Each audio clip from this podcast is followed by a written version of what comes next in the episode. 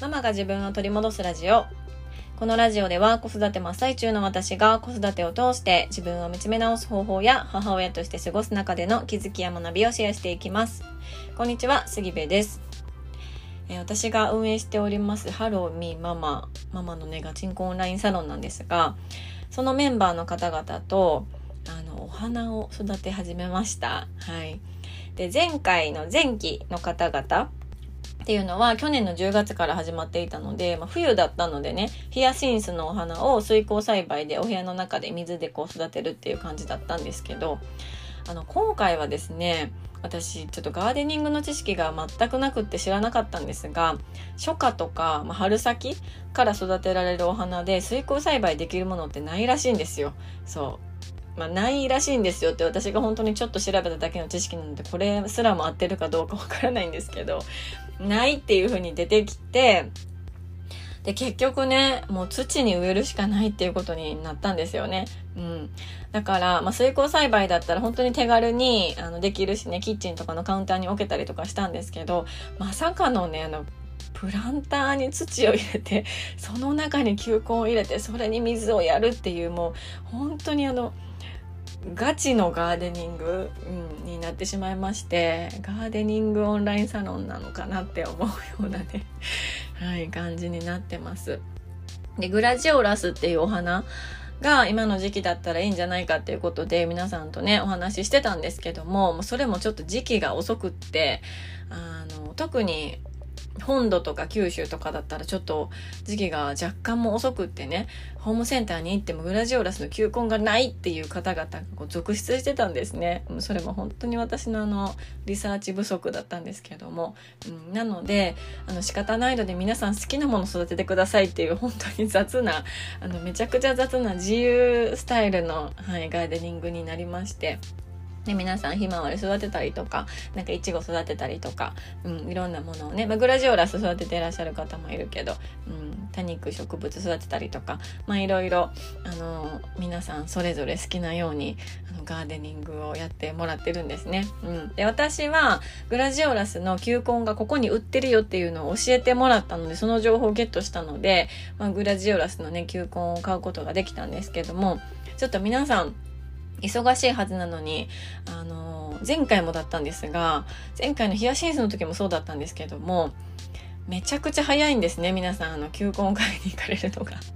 球根を買いに行って、しかも今回に関してはプランターも土もとかなのに、めちゃくちゃね、時間かかりそうなのに、本当に皆さん早くって、準備も早くって、で、植えましたっていう写真がね、どんどんどんどんこう Slack に上がってきていて、うん、あの、私はそれをにやつきながら見ておりました。そして皆さんからはちょっと一足遅れて、私もグラジオラスをねあの先日無事に土に埋めることができたんですけどもちょっとね植えてすぐにあの夜中に豪雨が降りまして大丈夫かなと思ってるんですけどもしかしたらちょっとあかんかもしれんなと、はい、今回思ってます。うん、はいであの我が家はですね長男はナスビを育てていて、末っ子はキュウリを育てていて、で、長女に関しては、まあ、私のグラジオラスと一緒にひまわりの苗を買ったので、苗っていうのはあれ、ひまわりを買ったんですね。なので、まあ、それをそれぞれ育ててるんですけども、あの、長男はね、ナスビ何個かもうできていて、で、日当たりが我が家そんなに日中良くないので、日当たりがいい、あの、お友達の、近所のお友達のうちの前に置かせてもらってるんですけど、うん、そこからね、ナスビできたって言ってよく、あの、ちっちゃいナスビを持って帰ってくるんですけどね。うん。で、末っ子の育てているきゅうりも、いい感じにちょっとね、きゅうりの実が大きくなってきていて、うん、あの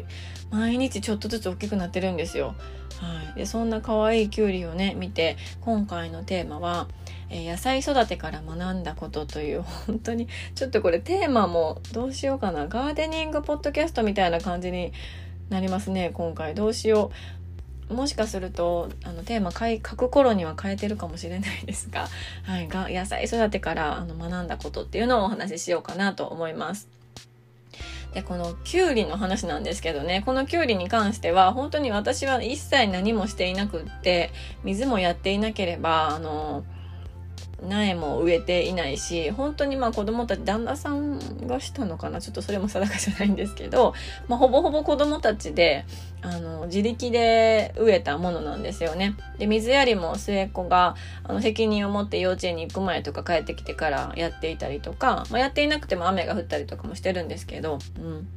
ね、結構本当にねあの愛情と労力と時間をあの注いでるんですよね。うん、でちょっとこうつるが伸びてきていてすごく何て言うのかな。地面に沿張ってきていてたので私はこの棒何て言うんですかあの棒棒だけを一応刺してみたんですね。でそれにきゅうりをこう巻きつけてっていうのはあの手を加えたんですけどもそれ以外は本当に何も手伝っていないんですよね。うん、だからより一層末っ子もあのきゅうりがこうできてきていることに関してあこれ私がお水やって大事にしてるからこんなに大きくなってきたんやみたいな感じできゅうりに対してね本当に母性本能をねあの抱いてるわけなんですよ。うんでこの目に見える変化とか成長ってやっぱりあの嬉しいんだなと思って、うん、微笑ましく思ってたんですけどあの毎日毎日もうそのきゅうりを上から下まで舐めるよ舐め回すように観察しているからこそ気づける変化なのかなとも思ったんですよね。うん確かに毎日ちょっとずつキュウリは大きくなってきてるんだけどそんなに丁寧に観察しなかったら昨日と同じぐらいじゃんっていう感じにしか思えないし、うん、あのお花が咲いてきたとかキュウリできそうだったけどこれは枯れちゃったとかっていうのもやっぱりあの丁寧に観察しているから気づけた変化なんじゃないかなと思うんですよね。うん、だからその小さな変化に気づく力っていうのはすごく大切だなと、うん、思いましただからなんか野菜育てってねなんかいろいろ大変だしできなかったらどうしようとかねいろいろ思うんだけどでもこのもう3歳の末っ子にほぼほぼ全てを任せて野菜をねあの育てるっていうこと自体その末っ子が学ぶこととか感じることとかが多いんじゃないかなとそばでね見ててすごく思ってます。うん、でこの小さな変化に気づくことって自分自身もそうだし、まあ、子育て中のお母さんだったら我が子に対してもそうだと思うんですよ。うん、絶対に、まあ、毎日同じ日はないし、まあ、同じような毎日だなと感じるんですけどでもね全く同じ日っていうのはないわけだし、うん、なんかそこに関しては確実に変化はしているはずなんですけどそれに気づけるかっていうことはすごくあの自分で自分の変化に気づいてあげることっていうのはすごく大切なことだなと思います。うん